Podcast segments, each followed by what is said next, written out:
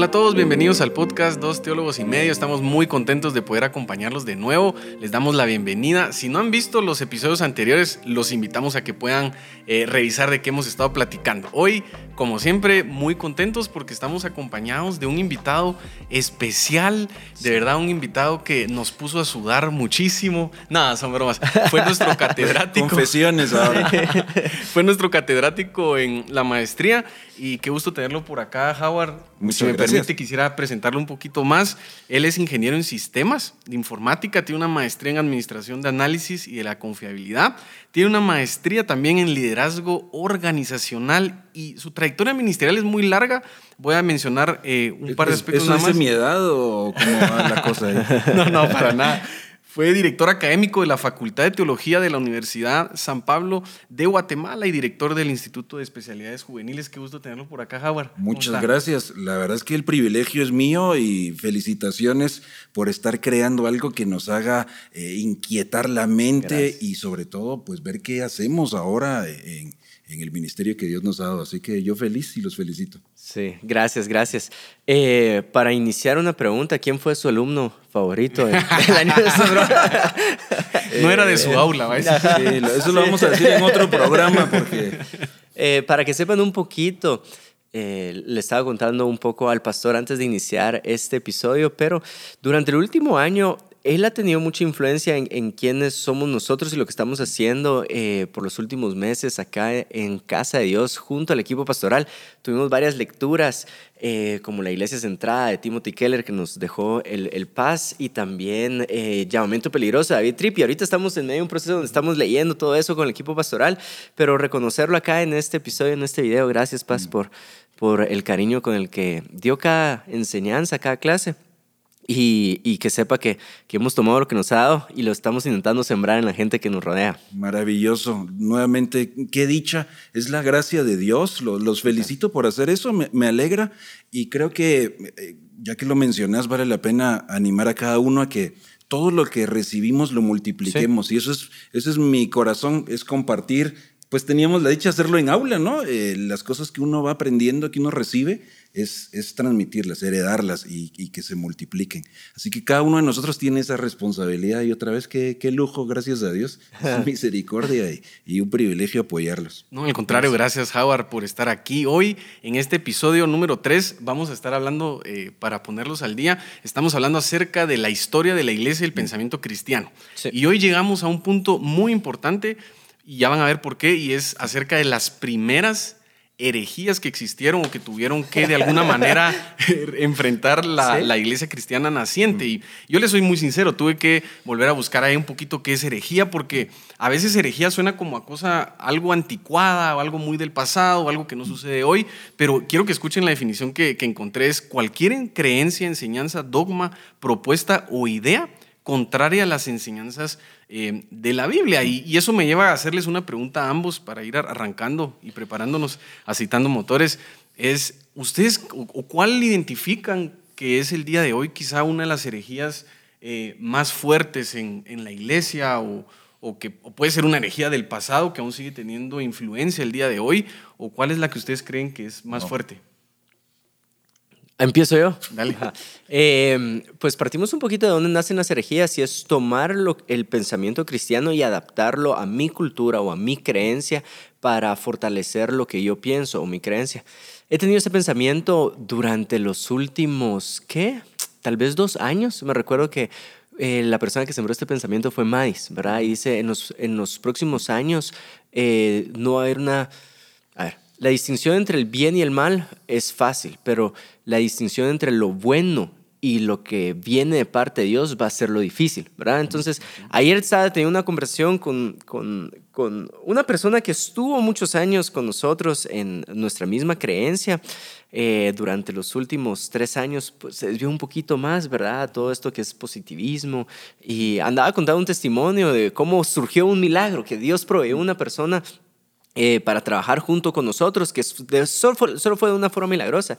Y responde de esta forma, es que eh, eh, lo bueno atrae lo bueno, o lo, o lo que es tu esencia atrae a lo que es tu esencia, ¿verdad? Y entonces no necesariamente está hablando de la ley de la siembra y la cosecha, no necesariamente está hablando de el poder, el poder milagroso de parte de Dios, es, está adecuando una idea que él tiene eh, eh, de nueva era. Si no estoy mal, es la ley de la atracción.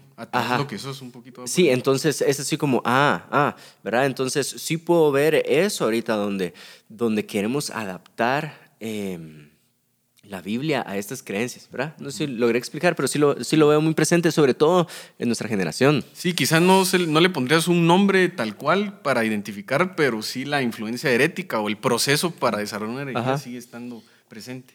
Eh, justamente como que el término no, no lo usamos, no lo entonces hablar de herejía suena algo muy distante, muy raro. Eh, desviaciones, peligros, errores, contradicción, al final de cuentas es algo eh, ajeno a la verdad bíblica y, y en ese sentido todo lo que está centrado en nosotros me parece que está ajeno porque eh, eh, el texto es la revelación de Dios, es para mostrarnos quién es Él, cuál es su carácter, su obra, su misión Sí. y qué espera de nosotros. Entonces cuando más bien lo usamos para centrarlo en nosotros mismos, eh, estamos en, es alerta, peligroso. Y creo que una de las cuestiones, para usar otro, otro término que no manejamos eh, de manera cotidiana, pero nos hemos vuelto, eh, nos dejamos llevar por un sincretismo, mezclamos, ¿verdad? Un poquito de verdad bíblica, un poquito de mi creencia, un poquito de lo que oí por acá, me gustó por allá. Mi gurú favorito. Eh, Sí. sí. Y, y entonces hacemos, metemos en una licuadora todas esas ideas y hacemos nuestra propia ideología, filosofía, teología. Eh, puede ser totalmente ajena, pero un Dios a mi manera de ver o a mi conveniencia, el que me gusta, el que me sirve.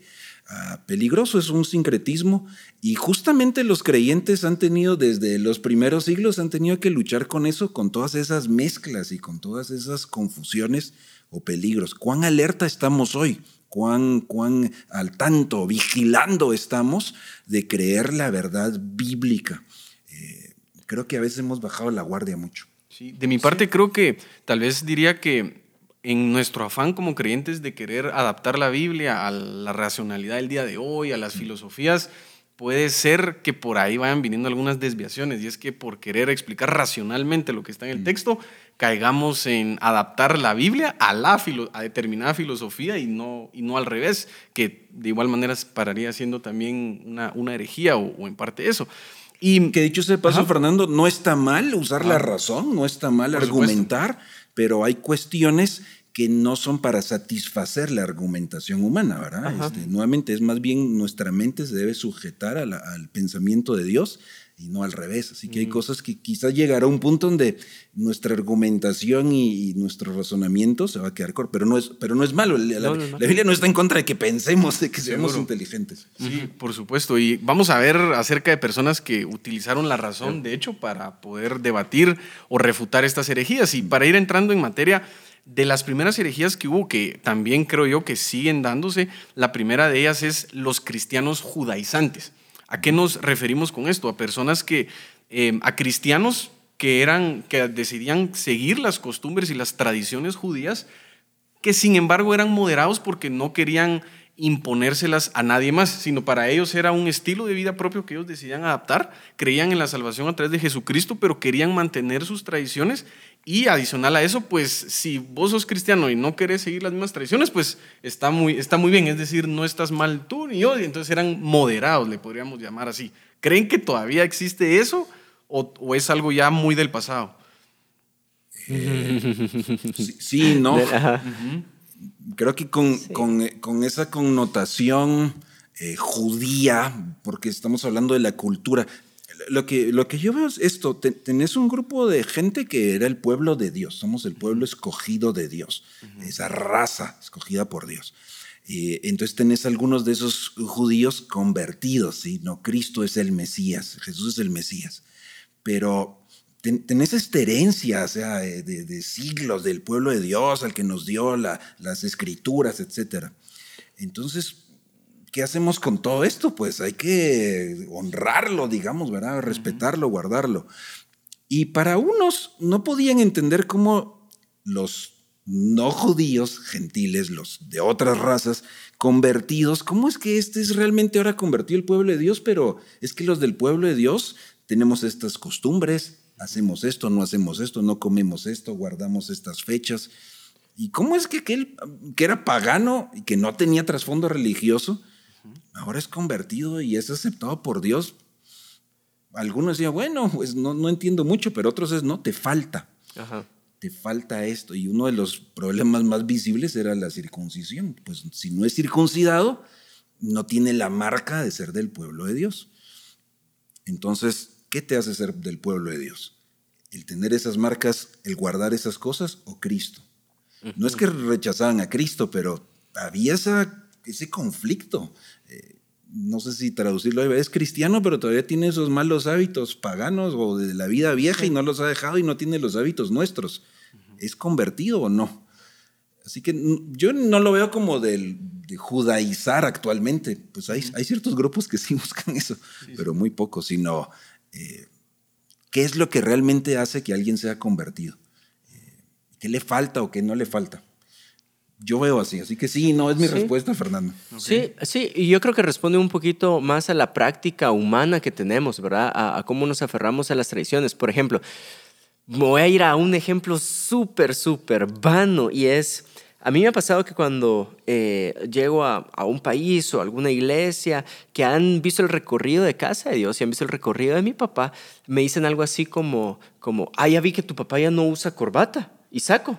¿Verdad? ¿verdad? Algo ha cambiado en él. Y por un momento, eh, por, nuevamente, el ejemplo es vano, pero por un momento era, si vas a predicar en, en cierta denominación, es, con saco, es con corbata. Y entonces... Eh, te convertiste a nosotros, ponete saco, ponete corbata y así, no vas a enseñar con un suéter, o sea, ¿Cómo puede ser eso?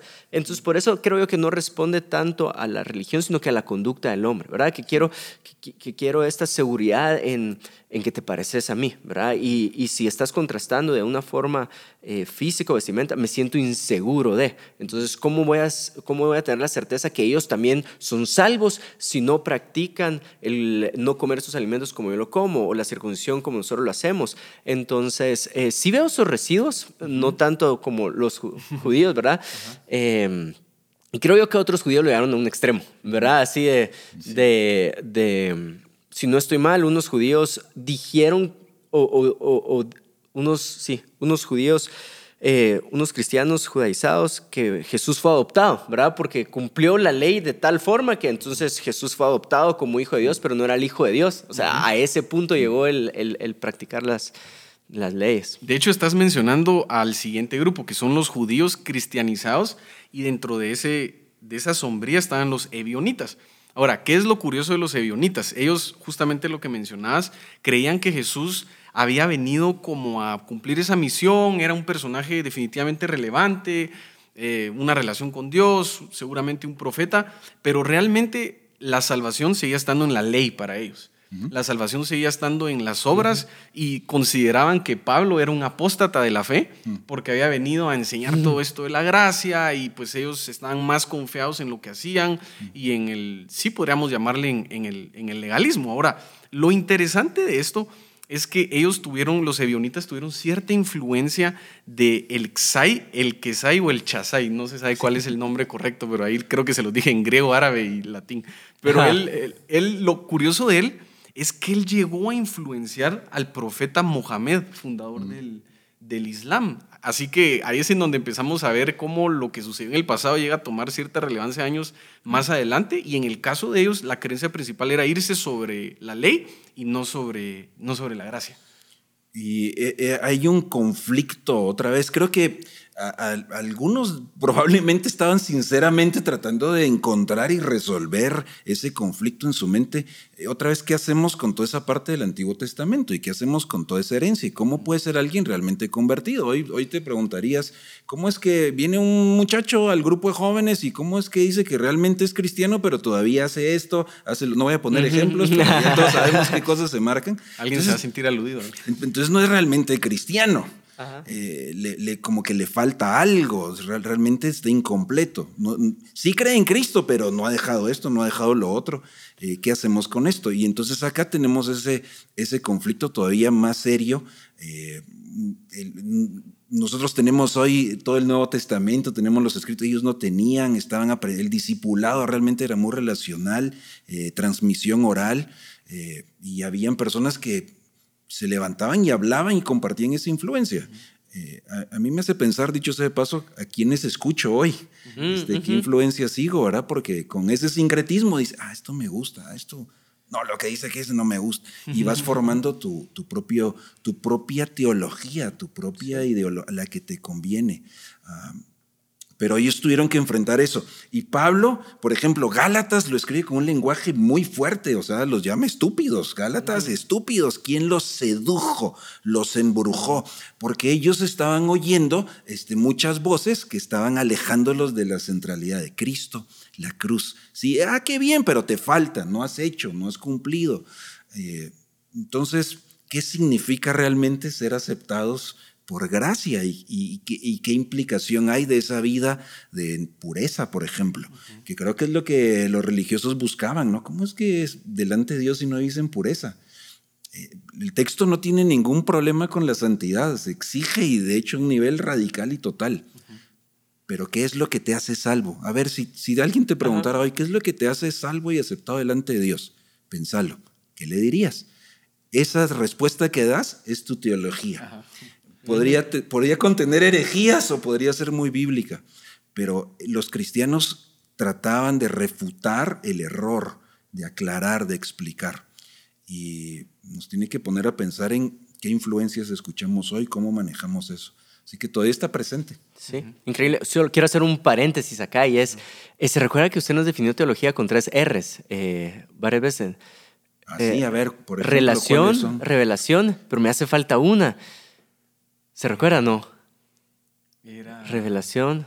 relación, realización. Lo voy a buscar, lo voy a buscar. Ahí, lo tenemos en, en, en, el libro, creo yo, en, el cuaderno de notas. Pero he estado pensando en esa última R. Quería preguntarle si se recordaba. a lo mejor. Este, debió haber sido una conversación muy intensa y en este momento no lo tengo presente. Algo que salió espontáneo ahí.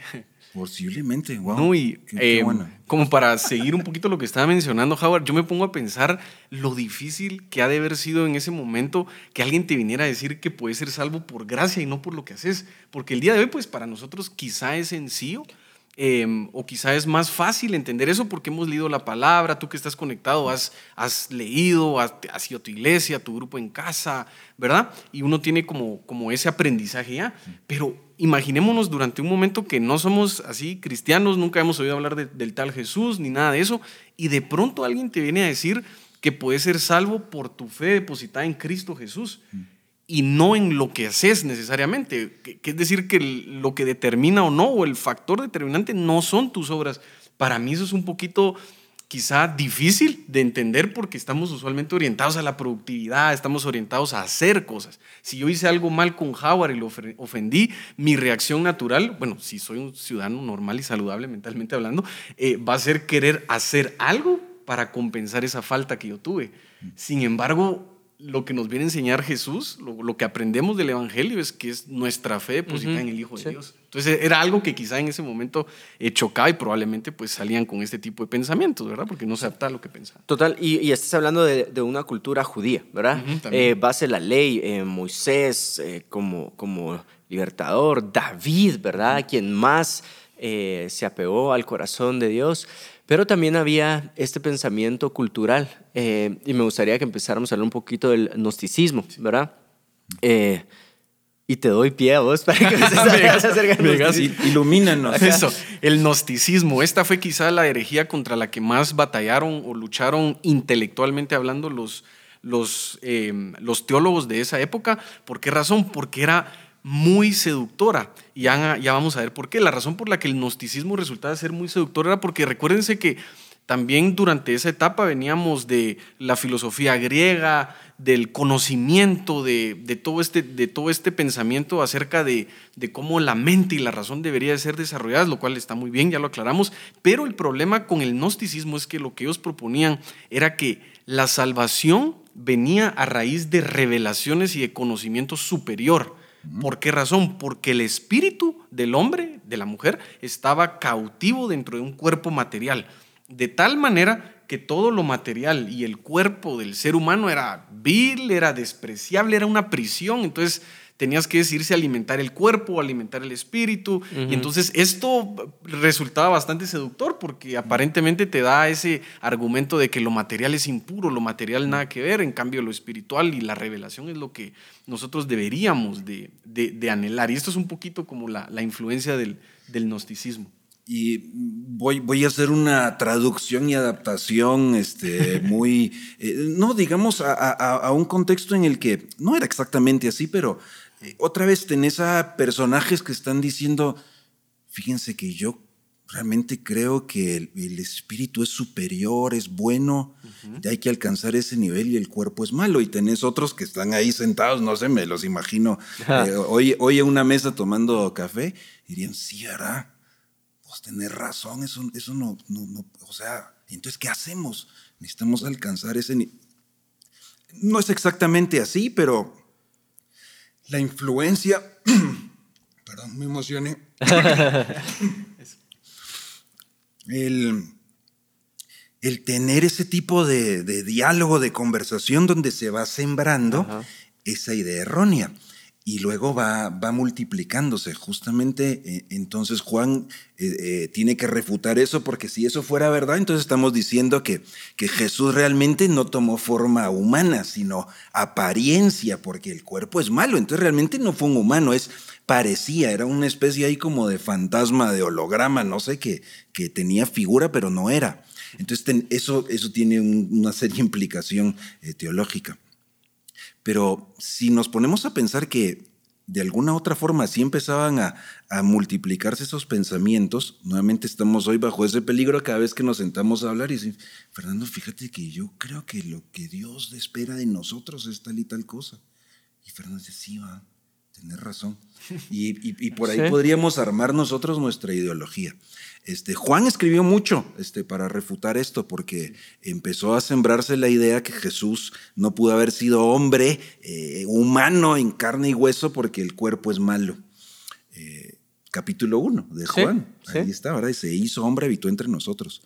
Entonces, pensemos ser un cristiano corriente, escuchando esos debates, ¿verdad? Escuchando esas conversaciones. Eh, hoy, vos otra vez, ¿a quién escuchás? ¿Qué, ¿Qué, voces son a las que les prestas atención? El gnosticismo se multiplicó muchísimo y creo que todavía tenemos secuelas hoy de pensar que el, cuerpo eh, no es importante. Eh, no, y otra vez Pablo hablaba, es tan importante que, que va a ser redimido y va a ser transformado y es templo del espíritu. Imagínate mm, decir mm. eso en ese tiempo era. Ahora entendemos el contexto en el que lo escribió Pablo. Mm. Era refutando, probablemente. Sí, sí, este, pensando eso. Igual cuando Juan habla acerca de eh, estos falsos maestros que niegan que Jesús vino del, de, que vino en carne. Y si te recuerdas un poquito del episodio pasado, puedes ver las, las influencias del docetismo, ¿verdad? Ahí está. Estamos negando que Jesús vino en carne. ¿Por qué? Porque la materia es mala y y entonces, el gnosticismo también creció bastante porque había mucha persecución en esa época al cristiano, ¿verdad? Los seguidores del camino. Y entonces, si yo empiezo a mezclar mi creencia con el gnosticismo, yo paso desapercibido en aquellos que son perseguidos, ¿verdad? Porque este Jesús es esta revelación que me viene a liberar del cuerpo. Entonces, no necesariamente soy cristiano, soy gnóstico. Entonces, eh, ¿te matamos o no? No, sos libre, ¿verdad? Entonces, te libras por ceder en tu doctrina, ¿verdad? Por eso creo yo que creció bastante dentro del cristianismo. Y quiero hacer énfasis en eso porque también lo veo hoy en día. Tal vez no tenemos una persecución eh, de muerte o algo así, pero sí puedes ver que en redes sociales, por ejemplo, le están tirando bastante en contra una idea que, entre comillas, lo voy a decir conservadora, ¿verdad? Y entonces eh, tachemos a los conservadores como... Eh, no progresistas, como, ¿verdad? Sí, intolerantes. intolerantes. Entonces, vos venís y tenés toda esta, vamos a hacer, vamos a hacer, vamos algo básico, ¿verdad? Vamos a amar al pecador, pero no vamos a consentir el pecado. ¿verdad? Y entonces, eh, ah, pero entonces sos, sos, bastante conservador. Y es ahí donde empezamos a ceder nuestra doctrina como, ah, y, y, y, empezamos... No sé, no sé si sabes a dónde quiero llegar, ¿verdad? No, no sé si poner ejemplos prácticos, pero, eh, por ejemplo, eh, ¿aprobamos el aborto? No, no lo aprobamos. Ah, entonces no ama a la mujer que tal vez sufre una violación. No, no es eso. Entonces quieren, como hay una crítica, te están tachando, hay una persecución, quiere que cedas ante una, eh, a un fundamento de tu creencia con tal de no recibir esta persecución en medios, ¿verdad? Entonces, sí, nuevamente, resalta el comportamiento humano que, ah, no, no, no quiero, no quiero que me tiren piedras, que me quemen vivo, entonces voy a ceder a. Aquí en Guatemala hay dos equipos principalmente fuertes, los rojos y los cremas. Y yo recuerdo que cuando iba al estadio, una vez nos tocó ir a la tribuna del equipo rival y nosotros íbamos con la camisola del, del, equipo que obviamente no era donde nos íbamos a sentar. No, no, esta me la regalaron. Y en ese momento fue como, no, está bien, pero me voy a poner mi chaqueta para que no miren mi camisola. Y a veces así podemos ser que nos ponemos la camisola que, que nos conviene. De hecho, por eso el apóstol Pablo, imagínate en este tiempo, bajo ese contexto, dice, si confesares con tu boca que Jesús es el Señor y eres en tu corazón eh, pues hoy dice, no, pues yo sí creo. O sea, estando allí en esa situación, bajo esas amenazas, en ese contexto, vos, vos, sos, vos sos de esos del camino. Vos, ¿Para vos el Señor es César o es ese tal Jesús? Ajá, sí. tu, vida corría peligro, por eso nuevamente también es, es, esa comisión de ir y bautizar, esa, esa identificación, ese compromiso, decir, sí, yo soy de, yo reconozco, yo creo. Eh, era algo radical. Este, hoy, hoy lo, somos como muy livianos, ¿verdad? Mm, no, pues sí, yo creo, pero no, pero también tiene razón tal cosa. O sea, hoy, hoy bailamos donde nos conviene. Sí, sí, especialmente en las aulas, a veces con catedráticos de filosofía o ciertos, o mm. cierto, el círculo en el ámbito académico, hay mucho bullying hacia el creyente con respecto a que es una religión retrógrada y, y, demás y todo lo que ya ustedes mencionaron. Pero para avanzar con la siguiente, vamos a ver ahora la herejía de Marción. Mucho ojo porque estamos hablando de herejías, no de, de otras religiones. A este punto quería llegar. Esta, es, esta es también bastante fin interesante. llegamos a este punto. ¿Por qué razón? Porque como les mencioné, intelectualmente los gnósticos representaron un desafío bastante grande, pero Marción representó un desafío muchísimo más grande en términos de organización, porque los gnósticos solamente ponían escuelas y eran maestros que hablaban y desviaban la fe de algunos, pero Marción lo que hizo fue literalmente instituir una iglesia, la iglesia marcionita. Él fue una persona que en el año 144 fue expulsado de la iglesia y funda esta iglesia marcionita que resulta que no era solo una iglesia en un lugar, sino tenía, mm, eh, tenía varias como mini iglesias, por así decirlos, por diferentes lugares. Entonces se propagó muchísimo a tal punto que la iglesia, em, la iglesia central, llamémosla así, la iglesia cristiana sí la vio como una verdadera em, amenaza. amenaza. Ahora, ¿Cuál es el principal argumento de él? Y luego, pues ustedes desarrollan todo. El principal argumento de él, y luego ustedes ven qué hacen. es el siguiente: es que Marción no podía concebir que el Dios del Antiguo Testamento, el Dios de los sacrificios, el Dios del juicio, el Dios de la ira, fuera el mismo Dios Padre de Jesús lleno de amor. ¿verdad? Y, que entregó a su hoy hijo. Hoy no se oye eso, hoy nadie piensa eso. Exactamente. Pero en ese momento él, él no concebía estas dos cosas, entonces propone que el Dios del Antiguo Testamento es Jehová, un Dios inferior a otro Dios que es el Dios extranjero, le llamaba él, que es verdaderamente el Dios de amor, que, ¿verdad? Que es quien envió a Jesús y quien pues nos viene a enseñar Pablo acerca de la gracia, es quien inspira toda, toda esa parte. Pero ese era quizá lo, lo más fuerte de, de, Marción. No sé si querés agregar algo. ¿Paz? bueno, lo que mencionar es ah, la capacidad de nuestra mente, la capacidad creativa, creo yo también, para hacer eh, esas teologías equivocadas o esas filosofías. Y otra vez, e, e, estos personajes, bueno, Marción se propuso instituir esto, o sea, yo voy a enseñar esto y que me sigan con esto. pero nuevamente nosotros estamos bajo el mismo peligro, o sea, yo puedo empezar a armar mis propias ideologías, teologías y, empezar a, propagarlas, por, por decir de alguna manera. A lo mejor siempre hay uno que otro, ¿verdad?, que quiere levantarse y buscar sus propios seguidores, pero surge de, de, su eh, entendimiento, es decir, de su forma de, de pensar o de analizarlo. Y nuevamente hoy es válido hacernos preguntas, ¿cómo reconciliamos que sí vemos que en el Antiguo Testamento hay, corre más sangre? Y que en el Nuevo Testamento no, ¿verdad? Si hablamos de, de, bienaventurados los que buscan la paz, pero en el Antiguo Testamento el, el pueblo agrícola y, pastoral era un pueblo guerrero y Dios se presenta como un guerrero. O sea, ¿cómo se reconcilia eso? La pregunta es, es válida, tiene que surgir, pero es, es, ¿cómo, llega, ¿cómo llega Marción a esas conclusiones? Que a él le parecieron bien y a mucha gente también. Ah, es peligrosísimo, me parece. Y sí, creo que dejó una huella muy grande y todavía, como decía, se sigue escuchando hoy, ¿verdad? Ese, ese eco, esa... esa no, no, es, no es la misma persona, sino se va, se va separando.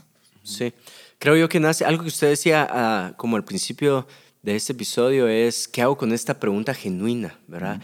¿Cómo el Dios del Antiguo Testamento, cómo, cómo eh, lidio con eso en mi mente, en mi corazón, este Dios violento. Entonces, eso es lo que tenía Marción, ¿verdad? Yo no sé si alguna vez has escuchado que alguien dice, ah, no, es que ese predicador, esa corriente toma eh, parte de la Biblia que le gusta y deja fuera la parte de la Biblia que no le gusta, ¿verdad? Y eso fue lo que hizo Marción.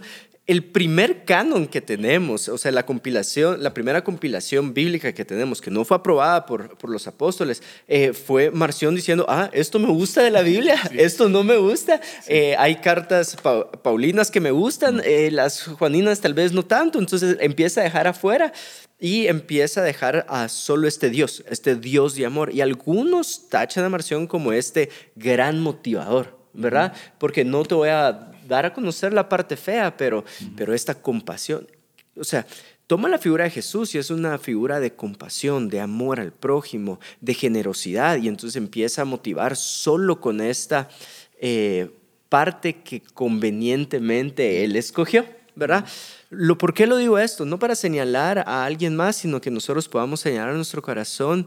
¿Y cuándo hacemos eso nosotros? ¿Cuándo convenientemente tomo algo que sí me gusta y convenientemente pues alejo de mi corazón algo que no me agrada, ¿verdad? Entonces, em, nuevamente, y creo yo que voy a redundar bastante en esta idea, pero muestra el corazón del hombre, ¿verdad? Eh, entonces, siempre se va a repetir, en la historia se va a repetir, porque ahí está el corazón del hombre diciéndonos, ah, no, eh, evita el dolor, ¿verdad? Evita el conflicto, evita lo que no te gusta y, y toma solo lo que es agradable. Eh, pero no, o sea, de, ahí vemos a, grandes personas como Ireneo y Tertuliano que le dan continuidad, ¿verdad? Este es, este es, no mires solo una fotografía, es, es, es, ver toda la historia, que varias veces lo decía Howard en, en en nuestra clase, refleja el carácter de Cristo, ¿verdad? Refleja, la, escritura nos refleja a Cristo. Si, si, si les, toda la escritura es inspirada por Dios, quiere decir cada sección y, ella completa. Así que la mirada, el cuadro que Dios pinta para que le conozcamos requiere todos esos 66 tomos, esos 1189 capítulos. Cuando yo solo conozco unos o solo me intereso o solo tomo los que me convienen, tengo una mirada distorsionada de Dios. Fíjense que hace un tiempo, algunos de ustedes quizás han visto una Biblia que se publicó que se llama La Justicia de Dios. Entonces yo estaba eh, en la casa editorial y, una persona que estaba ahí me dijo, mira, este, te voy a regalar esta Biblia porque te va a servir a vos más que a mí. Ah, pues muchas gracias, yo fascinado. Y me dices que aparte a mí me da miedo. Y yo, ¿cómo, ¿cómo te da miedo? Es que, uff, si Dios se pone con la justicia, nos aniquila. O sea, yo soy malo, Dios me va a aniquilar y yo no quiero leer esto. Y, me estaba hablando en serio. Digo, oye, pero la justicia es, es, algo que no se habla mucho porque no nos gusta, porque es horrenda cosa es caer en manos de un Dios vivo. Pero Dios sigue siendo ese Dios perfecto, ese Dios amoroso, perfectamente justo, santamente justo. Necesitamos conocer su justicia y alabarlo porque su justicia se manifiesta en Cristo. Pero hay ciertos temas, como dices Juan Diego, que, mejor esos no, no, eso no nos metamos o eso uy, no nos conviene, ¿verdad? mejor eso me, me puede ir mal, mejor nos quedamos y hoy lo oímos en nuestra cultura. Dios es bueno, Dios nos ama a todos y Dios nos va a perdonar a todos. Eh, ahí hay una historia incompleta, nadie está negando eso, pero ¿por qué Dios es bueno y por qué Dios perdona? Por ejemplo, como para hablar de lo que a veces cruza nuestra mente. Eh, no se trata de confeccionar Mm, a mm, Dios sí, sí, me total. gusta y sacar pasajes y sacar yo creo que les conté a mí me cuesta mucho la historia del buen samaritano yo si yo pudiera omitir esa parte la omito porque me pone en una situación difícil incómoda este Mm. cómo cómo obro yo con a- aquel que está en necesidad a mí me hace sentir muy incómodo yo quisiera omitirla que no esté ahí me conviene más fácil pero he predicado ese pasaje y he dicho esto igual. Hermanos, esto es lo que Dios dice y esto es lo que Él es. Y esto es lo que Él presenta y, y, hombre, vamos, como dijiste una vez, ¿verdad? o vamos o no, vamos con todo, y ya Él lo dijo, hagámoslo. Sí. Pero ¿qué cosas estás sacando y qué cosas estás confeccionando? Es lo mismo que pasó aquí, pero se volvió este, algo que intencionalmente multiplicó, institucionalizó. No, y yo para, para agregarle quizá mencionaría la palabra sincretismo que había mencionado. Sincretismo es cuando uno agarra y mezcla diferentes cosas, lo que está explicando Howard. Y no sé qué piensan, pero me parece que yo identifico aquí que cuando yo quiero nada más quedarme con ese Dios amoroso, con ese Dios bueno, eh, voy a decir algo porque lo escuché un predicador y me gustó, el Dios hippie, ¿verdad? El, el Dios que todo es amor y paz. Quizá lo que estoy haciendo es agarrar un poquito de hedonismo que interpreto que la felicidad es la búsqueda del placer, la búsqueda de lo cómodo, y lo aplico un poco al cristianismo, porque entonces el Dios que es bueno es aquel que representa solo la comodidad para mi vida. Sin embargo, el amor es muchísimo más complejo que eso. El amor implica, es decir, dentro del amor hay dolor. Ya lo Sí. dije, suena muy duro, pero no, si no hay dolor, no hay amor, porque de lo contrario es- sería algo impuesto, sería como que si se estuvieran dirigiendo robots o androides y no cabe el espacio para la voluntad de cada persona que en determinado momento puede provocar que alguien, otra persona, sufra. Y por esa razón el amor es sufrido, dice incluso 1 Corintios. Y, y me hiciste pensar en la gente que cree el- la otra cara de la moneda, el Dios serio, el Dios molesto, el Dios ofendido, el que no, no debe... A mí me hace pensar en Troya, no ofendamos a los dioses, porque hice algo y ese Dios, eh, ¿verdad? Toma represalias, eh, ese Dios... Yo digo, ese es un Dios amargado. Cada vez que uno hace algo malo, se, se va, es un Dios deprimido, o sea, pobre, va, Te- terrible. Eh, pero hay personas que lo ven, no, es, no te salga, no, ya no se puede ni, ni reír porque Dios se ofende, ¿verdad? Este Dios se, Mm, se molesta. Eh, ¿De dónde salió esa imagen, no? Eh, así que hay un poco de todo, el, el Dios, el Dios distante. Dios sí existe, pero está lejos, ¿no? Eso no se mete con nosotros. Yo ando en mi onda, él anda en la suya, y cuando, cuando sí me meto en problemas lo busco. O- es otro. Así que así hay un montón de dioses y, y todos parecen que son el mismo, pero no, no es el mismo. Sí. Ahora, me fascina la respuesta. Y con esto vamos concluyendo. Tal vez en otro episodio hablamos de... El montanismo, sí, que el montanismo de hecho es la rigidez. Sí, Pero y bueno, vamos a hablar en, en otro episodio de eso más adelante tal vez, pero la respuesta de la iglesia fue, bueno, ¿cómo vamos a defendernos ante estas herejías? Hicieron el Nuevo Testamento, como Marción hizo su compilación, ¿verdad? Ya hubo un canon e hicieron un credo, e hicieron una em, regla de fe, la si regla no de fe, mal, sí. y eh, se apalancaron bastante o se fundamentaron bastante en la sucesión apostólica. Es decir, bueno, en el canon vamos a tener a, a quienes realmente fueron los cercanos de Jesús, los apóstoles. Eh, la regla de fe es en lo que creemos. eh, de ahí el creo de los apóstoles es la expresión, ¿verdad? De esa fe. Ahora es curioso porque en el bautizo, que es uno de nuestros sacramentos, le preguntaban, ¿crees en Dios? ¿Crees en Jesús? ¿Crees en el Espíritu Santo? Y eso se convirtió en el creo de los apóstoles, eh, que era una forma escrita de decir, bueno, creemos. So- solo voy a leer eso porque me parece impresionante. ¿Crees en Dios Padre Todopoderoso? Y desde ahí era una cachetada a Marción, ¿verdad? Dios es Padre y no es ajeno al Dios Todopoderoso. No son dos dioses. Y en una frase coloca eh, em, la doctrina correcta. em, en este credo, ¿verdad? De ahí también hace la pregunta, ¿crees en, en Jesús que nació de la Virgen? Haciéndole también un frente a los que decían que no vino eh, eh, en carne. Entonces, em, solo hacer énfasis, ¿verdad? en la respuesta increíble que tuvo la iglesia para defenderse. Y si, si, no te sabes el credo, puedes ir a escuchar la canción de Hilson del credo. ¿Sí? Es literalmente una extracción del, del, credo romano, solo que en versión canción, entonces lo puedes cantar. No, no voy a poner yo a cantarlo aquí. Porque, Julia, ¿verdad? El credo de los apóstoles. También lo pueden hacer. Y es literalmente, salió de ahí, de esas preguntas que mencionabas. Eh, bueno, el tiempo final para que nos vayamos con algunas conclusiones. ¿Algo más que quisieras agregar, Howard? Quizás inquietarnos a preguntarnos qué crees y por qué crees lo que crees mm. y cómo sabes que lo que crees es la verdad. Es decir, cuál es la, base, el argumento que, tenemos para ello. Si no, a lo mejor solo estoy repitiendo cosas equivocadas. O sea, si, si no me hago esas preguntas, Dios no se molesta que le hagamos esas preguntas. Al contrario, Jesús era, era alguien que hacía muchas preguntas para ayudarnos a entender y tener claridad. Eh, los líderes religiosos tenían los oídos tapados y los ojos tapados. No querían a veces los discípulos también tenían los oídos tapados y los ojos este, bloqueados, pero sí querían y era, aquí estamos, o sea, luchando con procesar. Eh, como seguidor de Jesús, creo que tenemos que hacernos esas preguntas. ¿Qué creo? ¿Por qué creo lo que creo? ¿Y cómo sé que lo que creo es la verdad. De lo contrario, tu vida depende de eso y tu vida aquí en la eternidad en realidad. Y, y, no sea que arrastremos a otros equivocadamente. Así que, eh, que, que, podamos estar firmes en nuestras convicciones, pero convicciones basadas en la palabra de Dios. Sí. Muy bien. ¿Hay eh, algo? Sí, sí, sí, dale, dale. Va, eh, me quedo con esto y es, si el episodio habla acerca de herejías, ¿de dónde nacen las herejías? Del corazón humano. Y la frase que viene ahorita a mi mente y a mi corazón es algo que David Tripp escribió en su libro y es cuando yo creo dominar el libro, creo que ahí vienen las herejías, pero si el libro me sigue dominando a mí, ¿verdad? Puedo mantener pues mi fe saludable, ¿verdad? Mi fe en Cristo.